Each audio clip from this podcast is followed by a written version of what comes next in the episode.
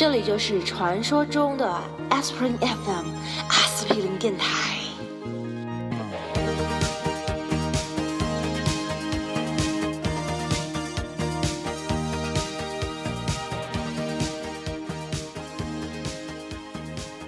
大家好，欢迎收听。Hello，大家好，我是翠宝。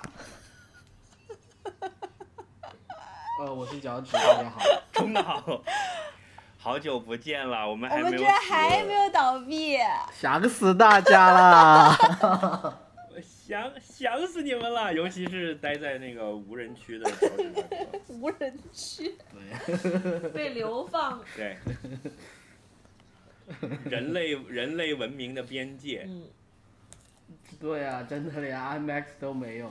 嗯，没有 IMAX 也不见得是坏事嘛，就是至少你今年还是看了很多电影的，对吧？啊，看了好多，我刚在看我豆瓣上的记录，简直不敢相信。而且就我印象中，你不但是看的多，而且看的质量很好，就是那种电影节的形式，在两三天之内把一堆选出来的好片让你就是饕餮大餐这样的情况，你好像今年有两两到三次。嗯，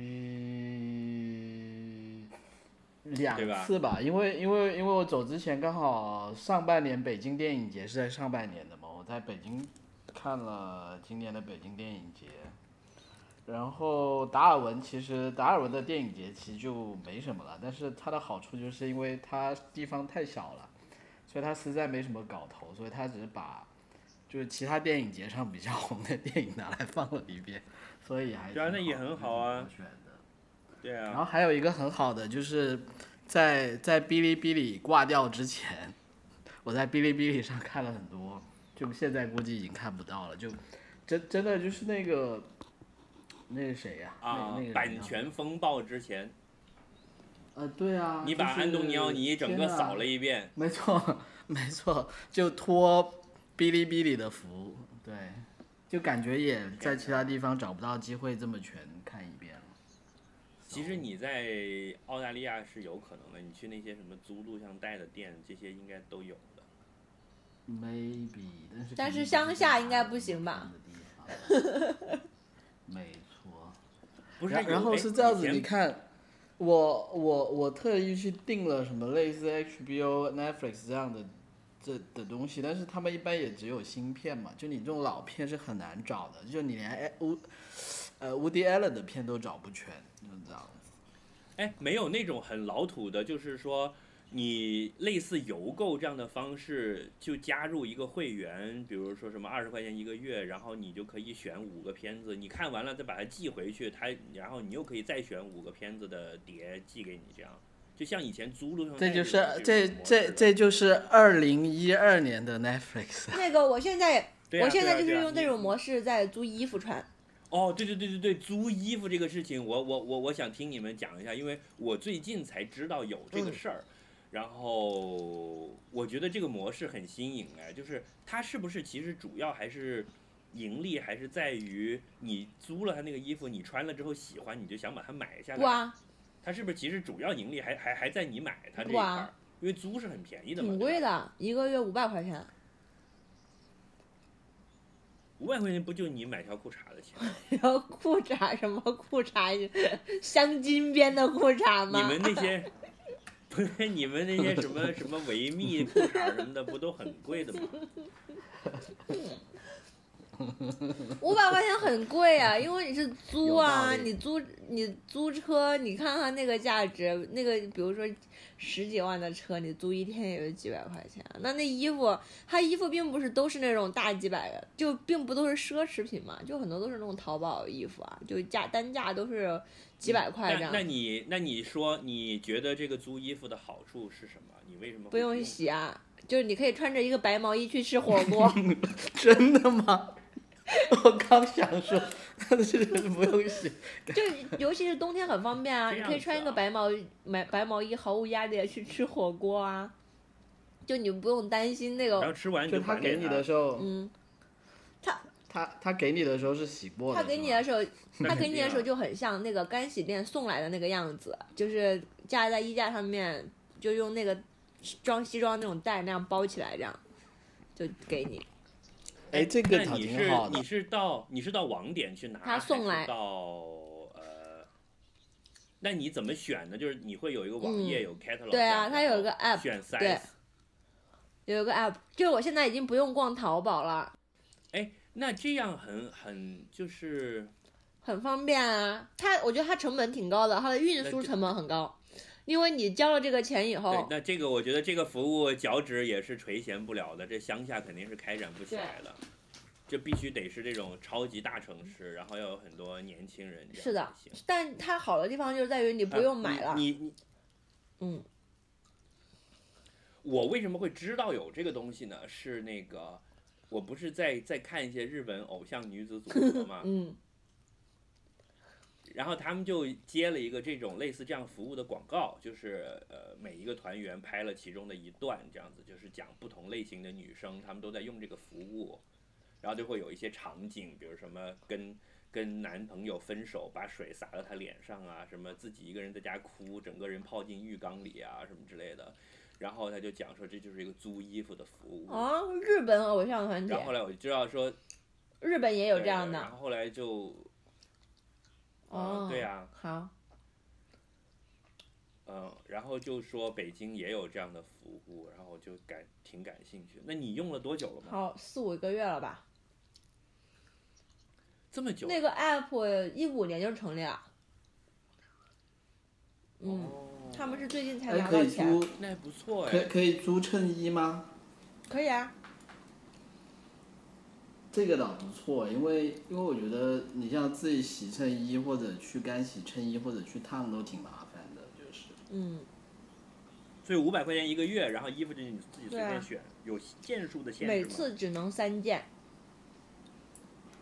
但是你比如说你可以今天约三件，然后你比如说就这三件是一整套，你可以直接就是约完了以后，他送到以后你就约明天就退，然后呢你约完退了以后，你就再可以选三件，它可以退然后再送，它可以无缝衔接。但我觉得脚趾啊，可能他他们正常的用法不会是像你的想法说去用衬衣然后不洗这样子，可能更多的是一些大件的衣服，比如说有一个今天晚上我要去约会，我可能需要一整套的行头，嗯，就是比如说什么一件很漂亮的大衣啊这样子，然后那些呢你自己去买，你又不见得合适，因为都很贵嘛，单件以衣品来讲的话可能会比较贵，那我就可能可能可以相对于低的成本去自己尝试各种各样的搭配的方法吧，然后如果搭出来好看的，我就可以确立我嗯自己的。以后着装的路线和风格是不是？我理解你们年轻小女生是是这样去用这个服务，差不多是这样子吧。他们因为我同事的男朋友是这个创始团队的嘛，就一二三，然后他们最近在做年度计划的时候，就研究了一下，说女生穿衣服的需求是什么，就大概有三个需求，就是看起来美、看起来瘦、看起来有钱。所以就是满足 这三个需求就可以，好吧，嗯，然后就租一套衣服，拍一堆朋友圈，然后就发一下，明天就换。对啊，但是你这样讲的话，我突然想到，像我和脚趾的这种需求，可能是不是又能搞一个类似这种服务的低端版？就你看脚趾他听到你这个之后的第一反应就是，那可以租衬衫吗？那我的衬衫就那脚趾是要包月洗我们是衣有服 务。对我们是对于自己要穿的衣服是已经有了固定的需求的了，然后麻烦的只是日常的这些整理的部分，嗯我觉得他这个还有一，对吧？所以如他这个还有一个成功的点是在于它顺应了现在的一个潮流，就是这种大家都开始觉得，就是开始意像日日本九十年代开始意识到囤积欲这个问题了。因为就是大家住的地方越来越小，但是买的东西越来越多。至少我身边的很多朋友都开始意识到这个问题了。就是你没有，因为可能大家在刚毕业的时候东西都还是比较少，然后你开始工作之后就不就开始买东西吗？然后大家又没有扔东西的习惯，所以其实到你工作了五年、十年的时候，你的衣服从女生来说的话，应该是很多，而且有很多你不要穿了的。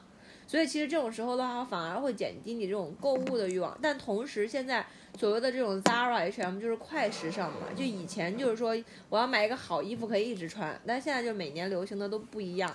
但是这对很多女生来说也是一个负担，就是买了以后也没地方对我放。对我觉得这种快时尚很很多时候，你们可能在整个衣服买回来一直到扔掉之前，大概也就穿个两到三嗯次而已。很多衣服真的就穿了五次就没有再穿过了，然后也不会想要再去穿它了。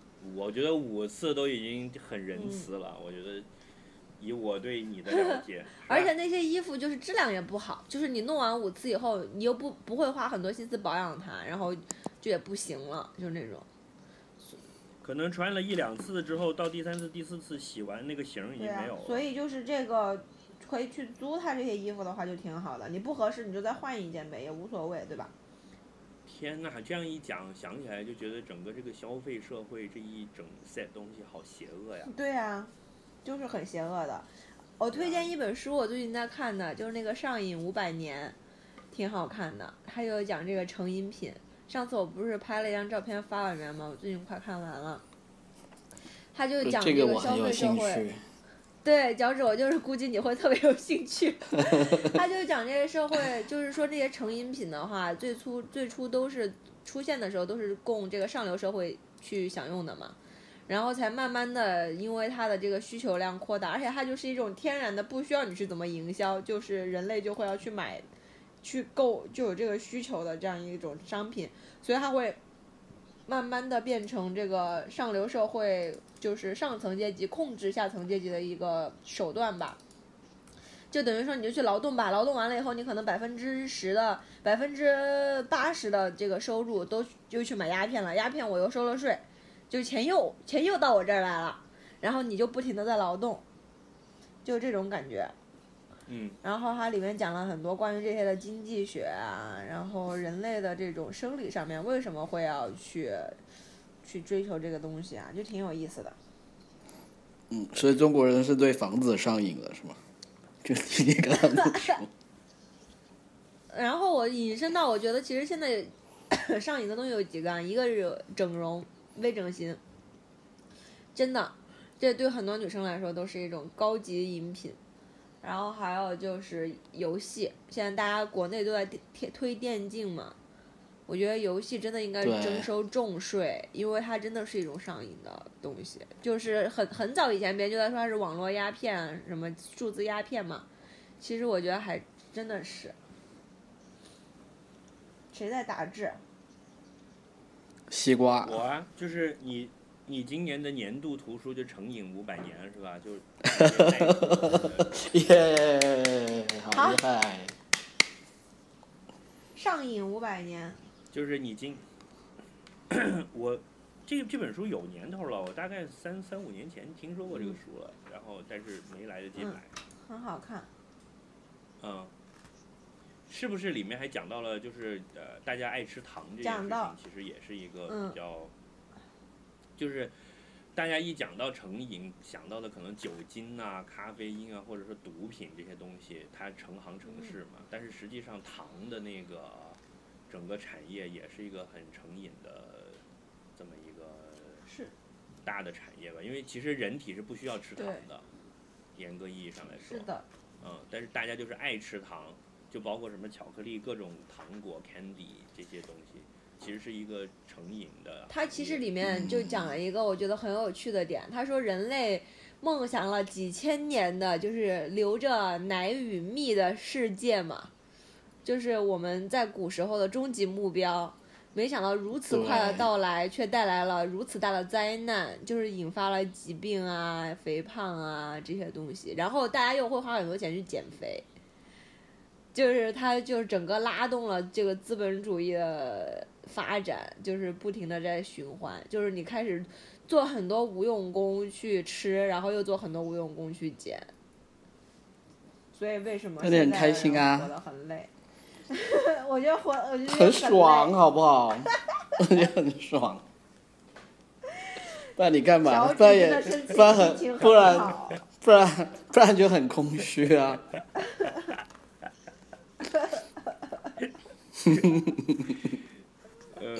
呃，那个 我们 今天后面有很多要可以吵架的地方，你们两个先悠着点儿。很爽。没有了，没有了我我我刚刚放了两周假，所以心情确实比较好。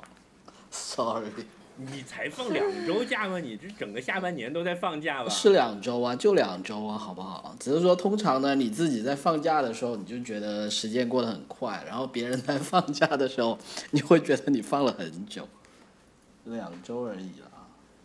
好，那我们今天的主题是什么呢？我们今天就是我们惯常，呃 我们传统的灌谁的传统？的年终特辑。你是又要录音又要灌肠是吧？待待会再灌，现在不用灌。你们你们两个人可不可以先收敛一下？先收敛一下。那个就是要重新开场吗？就是我们的那个年终特辑呀、是的，嗯，就是每年的这个颁奖的特辑，就是你的年度图书，呃，年度音乐、年度电影。呃，我们之前还有年度 app 呢，但我觉得今年这个都没必要了，我们就讲一讲嗯你觉得 OK，或者你今年买过最好的东西就好了。就是对我来讲，就是年终的金西瓜奖的颁奖嘛，对吧？啊，好的，但是你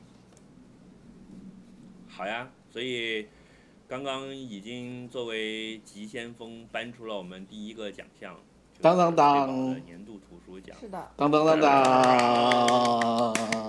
具有划时代的意义。因为我是在那个元旦相前当的划后看的，时代，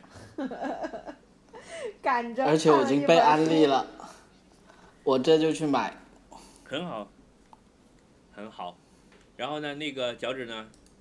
呃我觉得今年生活最充实的应该是脚趾了吧？啊，真是羡慕啊！呃呃整个下半是年都在放假吧？呃是吧？不不大方的承认了。放算不算呢？也不是啊，我我还挺累的，我觉得。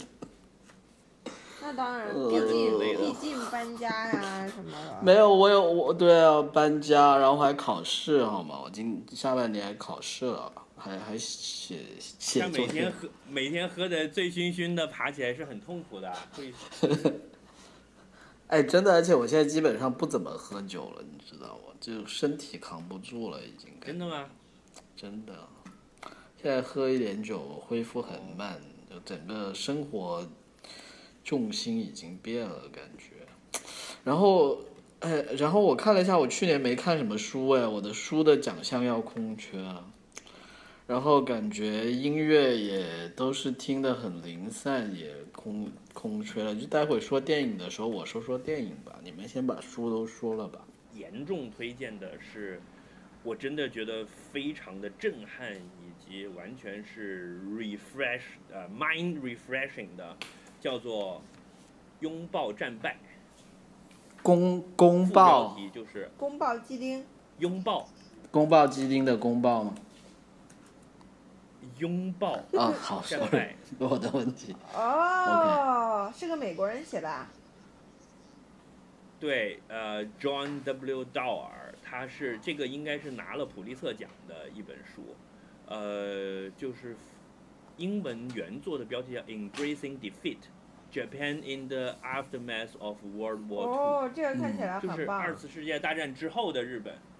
呃，他非常的牛逼，就是他只讲了那五年六年之间的事儿，就是四五年，日本被战败了之后，然后美军不就登陆了嘛，就占领了日本，嗯，对，然后成立了联合国占领军总部在东京，然后呢，一直到五二年结束占领，就让他自己成为一个国家。这六到七年间发生的事情，就包括怎样重塑重塑了现代日本的这个过程，都是在这个这个几年间发生的。哦，然后呢，它基本上解决了我的很多谜团，就是你作为一个中国人跟日本之间的这么一种奇怪的暧昧又纠结的关系，那有很多不解之谜。嗯，比如我们为什么会搞成这个样子，对吧他？们侵略我们为什么。我们明明打赢了？对，本来是他侵略我们，然后我们打赢了，但为什么好像我们一直是一个受害者的心态，好像他也没觉得是输给你了，他好像是输给了美国这种感觉。就之前一直是有这么一些纠结的东西在里面的，包括嗯中国人一直觉得他道歉不够那啥，对吧？嗯然后嗯战犯是怎么处理的，天皇制是怎么保留下来的，嗯等等等等的这个问题。呃，我可以给你们讲一个，其中一个当时让我很震撼的事情，就是我一直喜欢的日本嗯组合叫做 Baby Metal，、你们都知道的嘛？他们有一个很有名的歌叫 Give Me Chocolate，对吧？嗯是这个歌你们都听过吗？就是在在你家看过 MV，对，就是扎着辫子的小妹妹在跳这个歌的舞，然后听起来是一个很可爱的歌。但是我看了这本书才知道，其实这句话很有深意的，因为当时美军占领了日本之后，嗯日本基本上是一副焦，就是一片焦土，就是都没有饭吃了。所以美军一登陆之后呢，那些孩子就光着屁股就围着美国大兵转。他们所有的人学会的第一句跟外国人打招呼的话就是 “Give me chocolate”。哦，因为美军的补给非常充分，他们看到小朋友很可怜，就会发糖给他们吃，就会把嗯自己的巧克力什么的。哎，发这个这个还可以跟翠宝那本书连起来。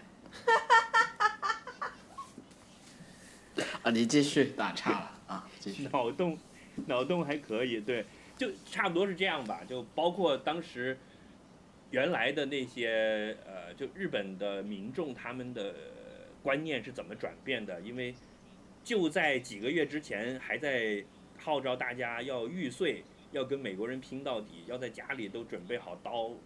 呃，什么美国鬼子进来了强奸你的老婆的时候，你就要跟他拼。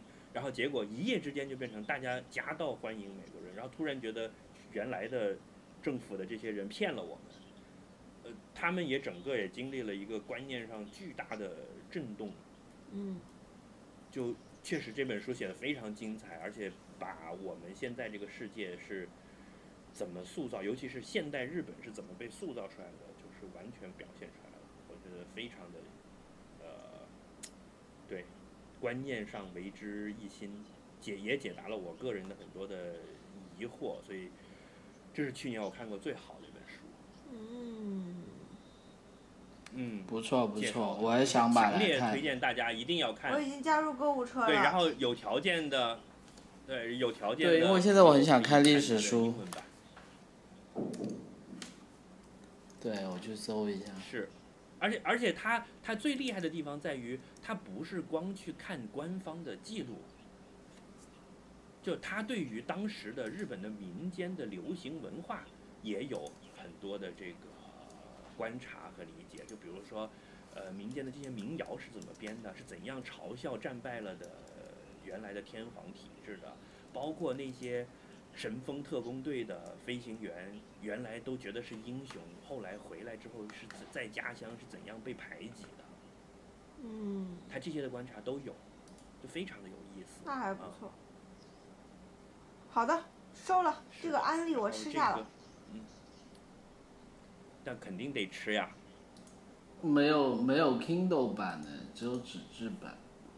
你你就看英文版了吧？你作为一个那个海外华人，是？是我我是在 我是在找英文版，但我我意思说，亚马逊只有纸质版，没有。我刚刚也是，你那你问嗯我，我刚刚其实已经查了，没有，然后我就把它放到购物车了。是的，只有纸质版，但是英文版不知道是不是有有有那个 Kindle 版，就如果你对，我就说英文版，英文英文版没有 Kindle，它有它有语音版，哎，语音版还不要钱呢，我可以要这个。啊还可以这样吗？是，就是有人念给你听的吗？没错，audio book audio 那 book 是不要钱的，嗯。好，太好，那很好，那你一边在打扫卫生，一边就听了。是对，说不定擦马桶擦着擦着就哭起来了，就因为这本书其实其中有些部分还挺感人的，就是最开始这个一片焦土中的人民还是很惨的，嗯是。嗯。推荐大翠宝，你那个你你那个叫五叫叫叫叫五百年的什么来着？上瘾五百年。成瘾五百年，嗯，很好，我介绍完了，这是我今年的年度图书。啊，我其他还看了一些很好的书，但是就？说起来就太多了，可能还有啥呀？呃，不是只能讲一本吗？就是没关系，我把我的名额让给你。再让一个名额给你选你。的我 我们多不说了，以后我们再单独在在在节目里面再单个的介绍吧。好的，这个是颁奖嘛，对吧？对，是一七年看的书里面，如果要颁奖，一定要有一个最好的，因为各都有各的好。如果要一定要有个最好的，那就是它。嗯嗯，我觉得非常好的一本书。我讲完了，好的。所以我们要来到电影鼓掌部分鼓掌吗。。电影可以啊，动画片先办动画片吧。来吧，年度电影。动画片肯定是 Ricky and 啊 Morty 对吧？可以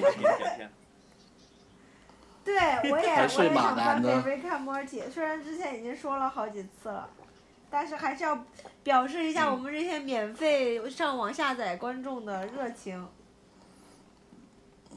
嗯，好。对啊因为马因为马南我们我马南地方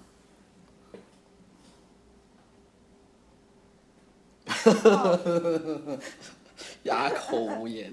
哑口无言，没有想到还会有这个，啊，就是很太马南，如果你要讲马南的话，马南今年是第四季嘛？那但是 Rick and Morty 你们俩都是今年一口气把前几季全看完了，所以可能对你的冲击会大一些吧？我觉得。不是啊，他第一季、第二季我都是之前每天每每次看的啊。我也是。哦，这样啊。嗯。所以，所以你们觉得 Rick and Morty 是打倒了马南，打倒了今年大热的？我想想，Coco。还有打倒了那个《嗯欢乐好声音》因为马马南我们已经聊过了呀，马南虽虽然没有播出来，但好歹聊过了，嗯是的，所以我们今天可以聊聊 Ricky and Marty。我觉得我今年就是从这种比较自恋式的自我内省，到了更关注于这种亲情，还有整个社会现象的一些变化，所以我觉得《Rick and Morty》在这个角度比马南要高明，就它的立业点高一些，所以我很喜欢。嗯，所以他是讲家庭的，是吧？它其实不是啦，他讲更多的东西，他会讲到政治啊，这种人的心大面，就是人的心理啊、心理状态啊这些。我觉得马南更多的是对于某一种生活状态的，对吧？对马南很 personal 的那种感觉，也很好了。但是他有一点失去了那个新意。但是 Rick and Morty 其实一直在翻新和超越自己，太不容易了，颁给他们。嗯，可是我可是我看不下去，我就吃了你们的安利之后，大概看了第一集、第二集，我就闹死了。就可能因为我那个那两天也比较累吧。嗯，他他其实第一季第二季没有那么优秀，他真的是第三季的有点嗯腾飞。就因为因为我整个感觉就是观感上觉得很闹，就是不停的在哇啪啪哇，就是吵死了，你知道吗？我我觉得他是这样子，就确实他的信息量很大，就是他的二十分钟里面，嗯，他会放很多东西在里面，所以就说它的好处呢，就是其实你每一集都，就就你可以，一个是你你可以慢慢回味，或者你再看看多一两遍也不会觉得讨厌是厌。我每一集都看了好几遍。就就我觉得他是这样子，就说其实马南也很好了，就这两部我倒觉得很难分哪一部更好，但是就像我刚刚讲的，我觉得马南已经聊过了嘛，就是这。Rick and Morty，他他其实我觉得是这样子，它里面所有的人物关系，其实到后来它都只是提供一个框架。它的好处就是说，嗯你看每一集之前呢，你其实都不知道你在期待什么。就是说当当然你可能表面上看起来都是什么宇宙大冒险啊，然后有很多新奇的、脑洞大开的东西，这都是每一集都有的。但是我觉得就是说，它其实每一集作者想带给你的一些他的想法，或者他的思想，或者他讨论的东西，可可能其实每一集都是不一样的。他只是用这些人物和用这些用用这些人物关系作为一个画板去去画这么一个东西。就譬如我记得就是。怎么讲呢？就是呃，我我我记得，譬如说它它里面有一集，就是今年大获好评的那一集，就是讲有有一个有一个星球上其实只有两个两个人的无限个 copy 去组成的一个社会嘛。就那个社会其实只有只有只有无限个 Ricky 和 无限个 Morty，但但是但是他那那那一部其实从这一个他想讲的是讲每个。整个，比如说美国社会的种族关系啊，还有就是说人类社会的这种怎么讲民民主跟独裁啊等等这些，就他二十分钟其实讲了很多这种社会方面的东西，但是呢，他又并不是说每一集，就比如说每一集都在跟你讲社会讲政治，可能也也很闷嘛。他另外有一集呢，就是讲那个那个老头他把他自己变成了一个黄瓜，然后。那集我最喜欢。就就，对那一集呢，其实我在看的时候，我只是觉得它是纯粹很血腥、很暴力，但但是后来再看了一下，就是它里面其实有一段是讲，就他为什么要变成一个黄瓜，是因为他们那天他们一家人要去见一个心理医生嘛，然后那个心理医生又在分析，譬如说，呃，为什么他不来啊，什么等等。然后其实那一集也挺有亮点，就是说他虽然已经塑造这一家人，可能已经用了两季、三季的时间在塑造，但那一季好像有一点，就是通过那个心理学家的那个口去去讲，就是说其实这两个主人公在作者看来也并不是完美的，他们也是有很多缺点、很多问题的，只是说他们自己可能都不承认，或者是。没有意识到，然后那一集我又觉得也挺好的，就他他其实讲的可能是这种，呃，人和他家人之间的关系，讲一些，呃，人的一些心理跟自我认同的这些东西，所以我就觉得可能每一集讲的都是不同的的点，所以就还挺好的，就而且对啊，脑洞开的很大，就很多。呃，反正每一集也都有一些让你很意外，你就觉得情理之中，但是又意料之外的东西，就看得很爽，这样子。很过瘾。但但是确实，确实就说你有时候太累的时候，觉得就很闹。这这倒是，就这部片真的真的很很闹很闹。呃，好吧。简简简单来说，对。呃，是是没错没错，他其实这两个主人公也挺有代表性的，就是。他的爷爷就是一个无所不能的一个人，感觉对吧？但是他怎么讲？我觉得就说他两个主人公是两个性格是两两类。军里面的徐锦江啊。就是两两类不同的人咯，就是有一类人他是永远有很多能量，然后他是可以去做很多事的，但是他的孙子又是那种，就我不知道嘞，就就我觉得两个人，没错没错，但是我又觉得就是说。然后是自我怀疑，就是怀疑一切。然后我觉得可能大多数的人，我作为我自己的感觉就是，其实这两个人是我的两面吧，就他们两个人，对，就是一个硬币的两面吧。因为可能很多人你并不是其中的一极，你可能就是在脑子里面是有这两类想法在打架的，所以好吧，就就他也通过这个架构。就他从这个架构也可以去，你可以看到自己很多心理活动哦。我自己觉得就是，嗯，就我从你们俩的这个解读，已经可以充分体会到你们两个人对这个这个作品有多爱。所以这个安利，对，所以这个安利我是一定要吃的，而且我是一定要给这个作品第二次机会的，是真的很好看，有一集那个那个 detox 那个，我真的是要炸掉了。Detox 那集和 Pickle Rick 那这两集就是我心中的神作，无法超越的神作。对，Detox 那集也很好。对啊，你不看是你的损失好吗？好，好，好，吃了吃了啊！我已经 mark 下来了。然后呢，除了最佳动画，那最佳电影呢？你们要分最佳华语片和最佳外语片吗？脚趾应该不用了，不用。我不分了，我今年就没看，没看过什么没有华语看什么华片啊，语片。对，就作为一个是海外游子，就包括什么《芳华》这些，我想去看，但也没机会看的。就是在北京看过什么华语片吗？没看过什么好看的。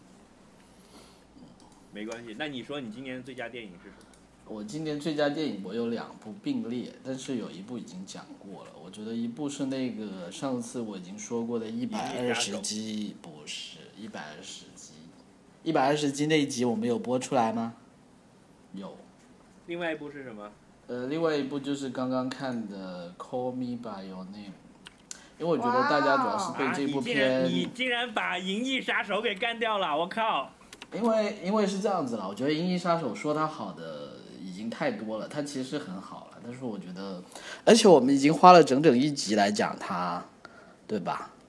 对，呃所以所以我觉得就不占用今天的时间来讲了，因为其实《银翼杀手》也很好了，然后还有那个《敦刻尔克》也很好呀。那你颁给的就是觉得所以 Call Me 就 by 是 Your Name 嘛？对，但是你还是颁给了他呀，所以就我觉得是不是这个颁奖季的电影都要到十二月上映，其实是有它一定的科学道理的，就是到你嗯，那那我觉大的印得象。，我我觉得如果要颁，我还是会颁给一百二十集。为什么？因为是后来我又看了一部相同题材的电影，就是我后来在 HBO 上看的那个，就是讲美国艾滋病运动的那个叫《平常的心》。然后我当时看的时候，就我觉得天呐，就真的是你这种片不能对比，就是那部片其实也很多好评啦，但是我觉得可能是因为我已经先看了一百二十集，我就觉得这部片怎么看都不对，就是觉得你就放在一起，他们讲同样的东西的时候，你就觉得他很多东西就呃有有可能是说。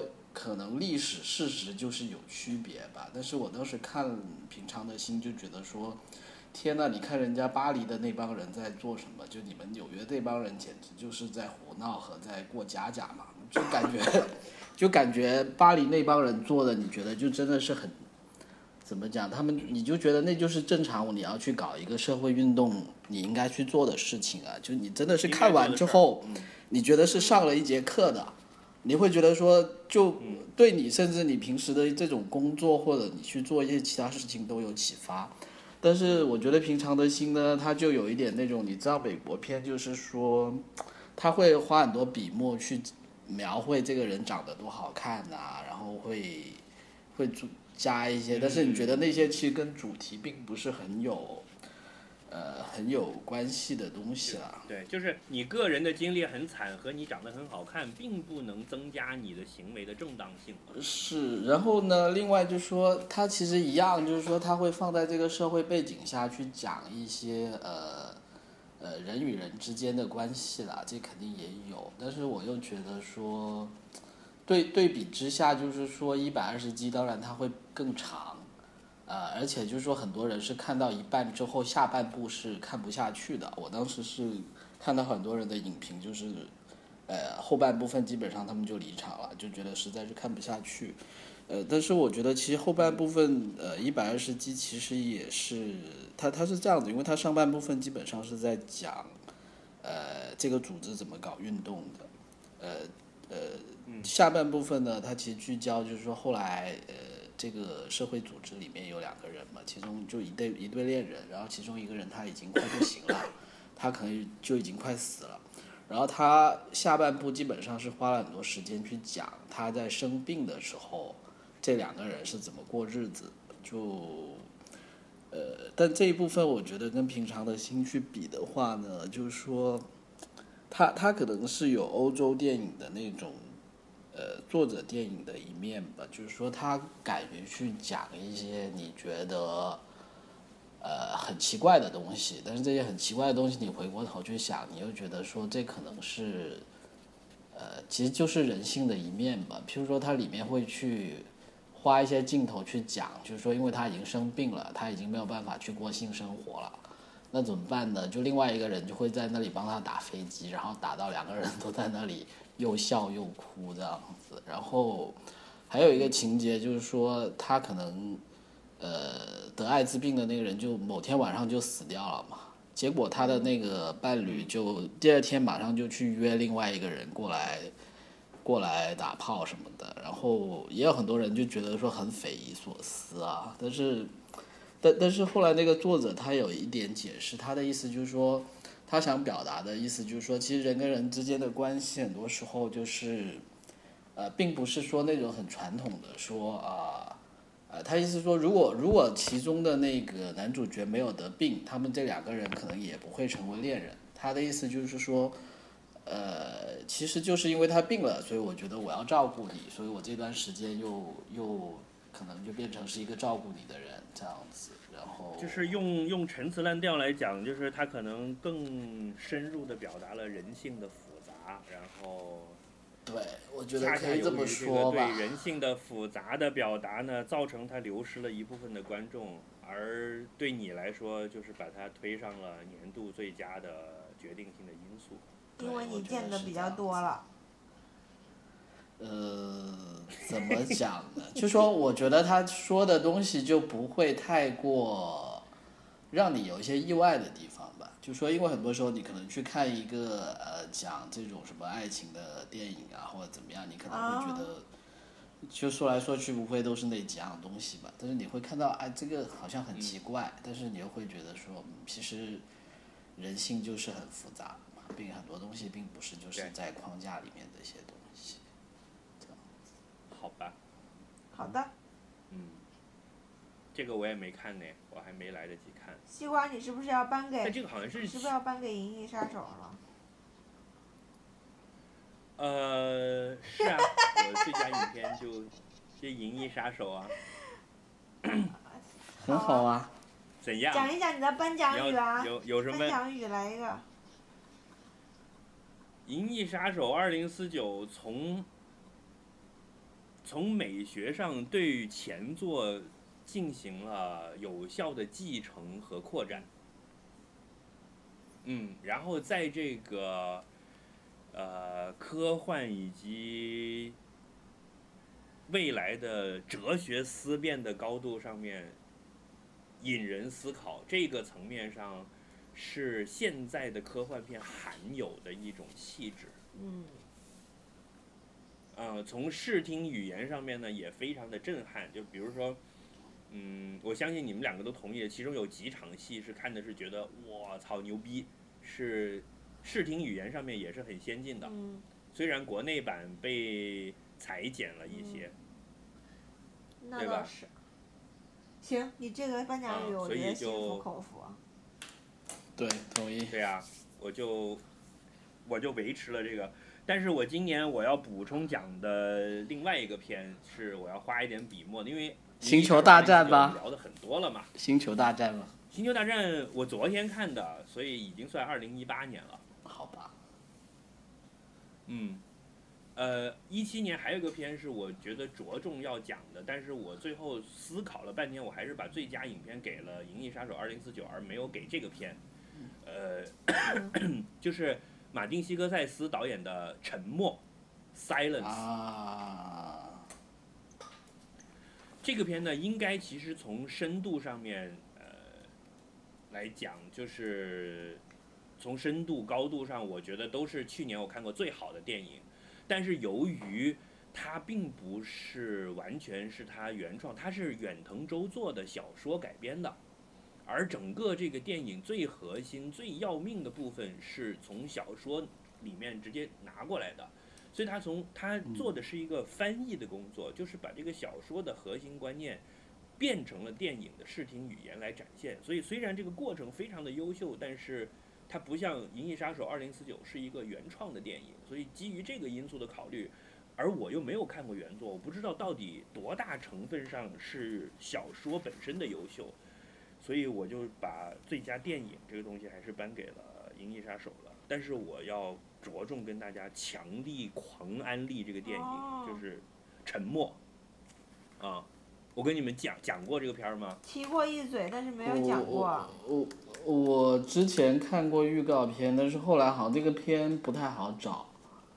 他，你你说一下呗，我我是大概知道他是讲什么的。它有意思啊有意思的地方是在于，他又是那个安德鲁加菲演的，啊，就是演演那个《血战钢锯岭》的那个那个就小伙子，他就他现在已还有包括经成为就上上一代的蜘蛛侠，专专门演这种传教的电影，神棍片，对，对神棍片专用那个小男主，因为那个《血战钢锯岭》不是也也挺神棍的嘛？对，就是那种信仰可以战胜一切，就是像日本电影里面，你只要有信仰，就是可以，呃，无往不能。是小宇宙一爆发，我就啊又爬起来了，是吧？对对对，啊，但是恰恰相反，这个《Silence》这个电影讲的就是质疑这个东西的，就嗯，他讲的是几个呃葡萄牙的神父跑到日本，因为当时日本已经是处在严酷的那个禁绝基督教的一个时期了。对就，是德川幕府时代，呃，对，呃，这个是是是有一些历史背景的，因为当时德川幕府开始闭关锁国嘛，然后把外国人全部赶走，所有信基督教的东西都清除了，没错，然后甚至有一能庆些祝圣诞节的都抓起。来。呃，对啊，对啊，跟跟某个国家最近比比比较比较类似的事情，他甚至有一些民间的群众呢，是拿着观音菩萨，假装看上去是个观音菩萨，但实际上是在拜圣母玛利亚的。哦，啊，对。然后我在去日本的那个国家博物馆参观的时候，就看到一些这样的东西，就是说，呃，一个一个观音菩萨，但是你仔细看，他手上比出一个，就是用非常隐晦的姿势比出了十字这样的姿势，然后大家就在这里搞。然后还有一些什么一块画着耶稣像的地砖，那个东西就是专门专门让你来踩的。哦，就是政府来检查，从你们村子里某个人家里发现了有十字架，然后就把你们全村的人拉出来，让你们每个人踩一下那个耶稣像。如果有人不肯踩，就把你们全村人吊死，为什么会就是要这样啊？逼你，因为就是要迫害这个信基督教的嘛。哦，然后呢，这个电影讲的是这么一个事情，就是在在葡萄牙，在他们的这个教廷呢，有两个年轻的徒弟，然后收到了远方的日本寄来的信，说这个日本已经开始抓这些人了，然后你们的师傅都已经嗯踩过这个像，就是已经表示退教了，然后在日本过上了幸福快乐的生活了，就是当地的政府把他封了官儿，给他配上了日本老婆，然后这两个人呢就很不爽，就不信，就大老远的从葡萄牙跑到日本去。哦，然后就先在民间偷偷传教，最后又见到了他的师傅，然后整个一系列信仰受到考验、挑战的过程。这个挑战和考验之残酷、之深入，是令你大跌眼镜。哦，这个神棍就是从葡萄牙来到日本的人。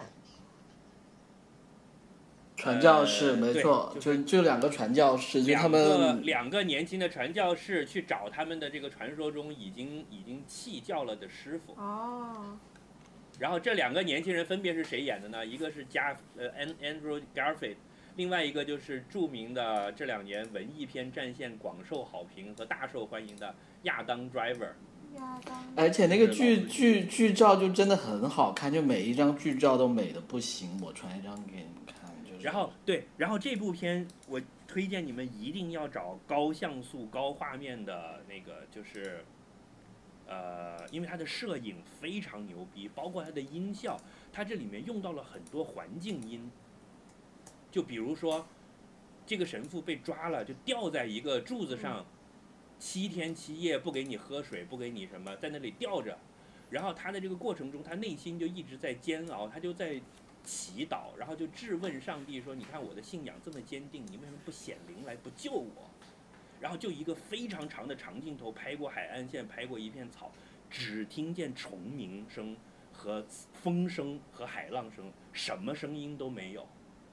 哦，然后那个时候我突然内心一咯噔，我就觉得这就是点题的意思，嗯，嗯，沉默。就是上帝永远是沉默的，哦，就在他的信仰里面，他看着你，但是他不会告诉你怎么做的。嗯，啊、然后最牛逼的 是，所以你已经入了教是吗？啊，没有没有没有，这个小说本身是远藤周作写的嘛？远藤周作就是一个呃日本很受争议的基督教作家，因为他是自己本身是信徒，但是他写了很多被教会反对的东西。哦，哦，啊，就包括西方的教廷都都抗议过他。嗯，然后呢，他这里面又又拍了一些日本当地的老百姓，就是这讲这两个传教士来的时候呢，大家就欢迎他们说，哎呀，我操，我们偷偷的在这里拜，然后你们神父来了，你来给我们做礼拜，然后就一副得救了的样子。然后政府的人一来呢，他们马上就出卖了这两个人。嗯，就哎在这儿，然后马上就表示弃教，然后等气完教了之后呢，过两天神父被那关在那儿了，这这帮农民又跑过来就说，哎呀，我又求宽恕，我当时是被迫的，然后这神父就又宽恕了他，嗯所以到最后这个神父自己也迷惑了，就说他妈这帮人到底你是信还是不信？然后那上帝你到底就是那如果上帝你到底的话宽不上帝你到底宽恕他会不会救这些人？对你到底宽不宽恕他？如果你是无限的宽容、无限的爱的话，你是应该宽恕他。但他们这么渣，你到底宽不宽恕呢？那我这么硬扛着，我受了这么多苦，那你又不救我，你又沉默，这到底是怎么回事呢？就他自己也 confused 了，你知道吗所以？到底是怎么回事呢？然后到最后，他又真正见到了他师傅，他师傅已经过上了锦衣玉食的生活。然后他师傅就说：“你不要瞎搞这些东西。”那你想，如果政府军来了，抓着你，全村的人要准备砍头，要吊死，你去踩，你就能救这帮人。你为什么不踩呢？你反而是害了这帮人。对啊那你，的上上帝到底是会什么呢？上帝会原谅你的，他他才他被人钉在十字架上都愿意，他他不会介意被你踩的，对吧？对啊，那基督当时被钉十字架，不就是牺牲自己救大家吗？嗯，对吧？啊，所以这个话题就非常的深了，就整个这个电影它一直在让你思考和纠结信仰到底是什么，以及什么是对，什么是错，还有包括西方和东方的这个呃关系，他们那个当地的呃当官的跟这个呃教士也有一场辩论，他就讲说，我们这里是一片沼泽，是一种不是一个你可以种植庄稼的环境，沼泽有沼泽的生态。你看这些人，他们信的，他根本跟你想象中相信的东西不是一个东西。嗯嗯，就他们嗯他们拿随便一个东西，他都会去拜，然后随便受点压力，他都可以放弃。他们是一群愚昧的群众，呃，就是那个幕府的人又这么跟这个教士讲，这教士自己就也也模糊了。就这里面涉及到很复杂的问题，就是信和不信，呃，宽恕与救赎，东方与西方，精英文化和草根文化，然后到底真还是假，嗯，整个扭成了一团。好嗯，我要去看了。我要去看，我我在找哪里可以看。对，然后我我最开始看到这个片的时候，我就把我自己呃有一些零散的日本的历史的知识就都串起来了。嗯比如说，我当时去日本的博物馆看了这些东西，就是长得像观音菩萨的耶稣像，呃，还有专门用来踩的耶稣瓷砖。我当时觉得 What the fuck is this？然后后来旁边又有一堆讲解说，就是有过这么一段时代什么什么的。然后包括、呃有一个游戏叫《四魂》，你们玩过吗？有，玩过，就格格格斗游戏。对对对，《四魂》里面不是讲什么那那那个大 boss 就是一个天草四郎嘛，然后呢？就是一个什么邪邪恶的邪教的魔法师嘛。天草四郎实际上是日本当时一次岛原之变，就是一个农民起义，他有点像中国的太平天国。就当时的天草四郎在岛原的起义，实际上就是以基督教为背景的。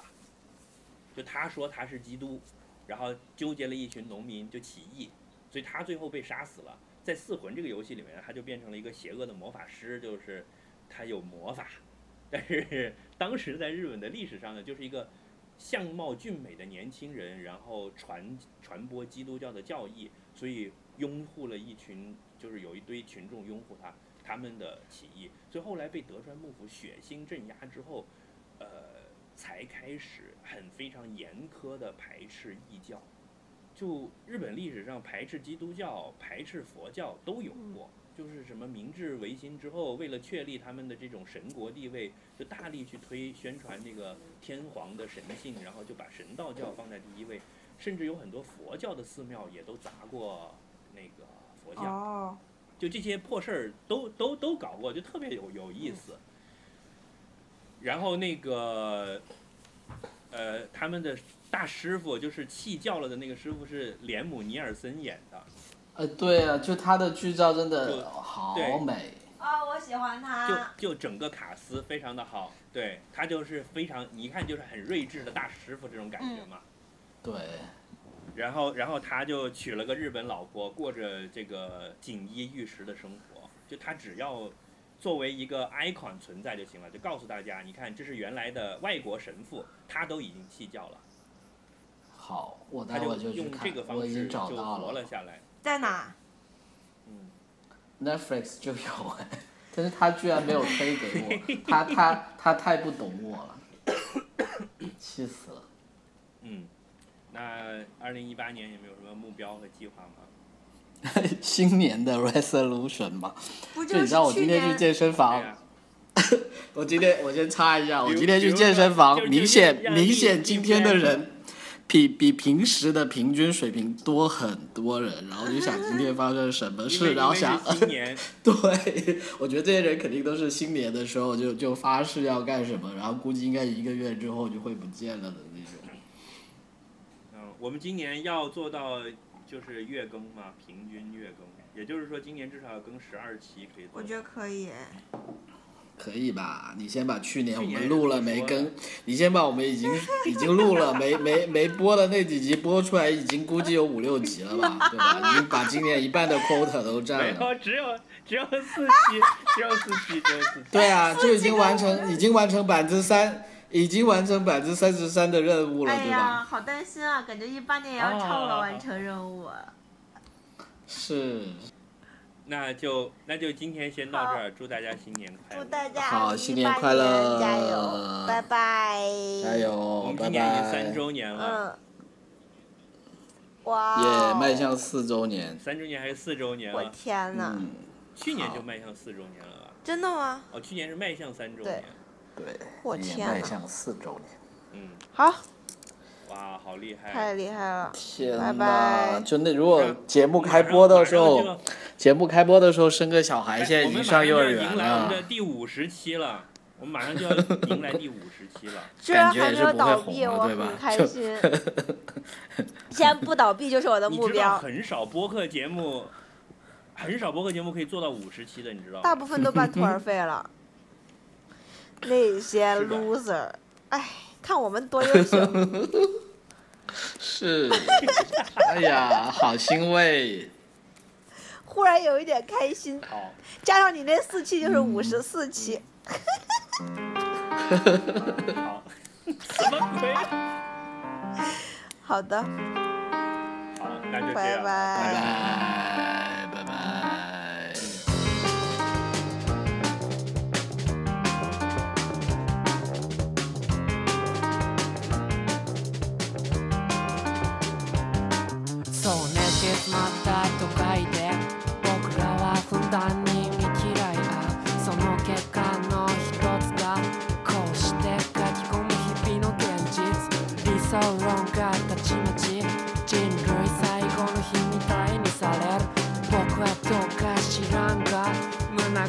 悪いのだけは感じるよ。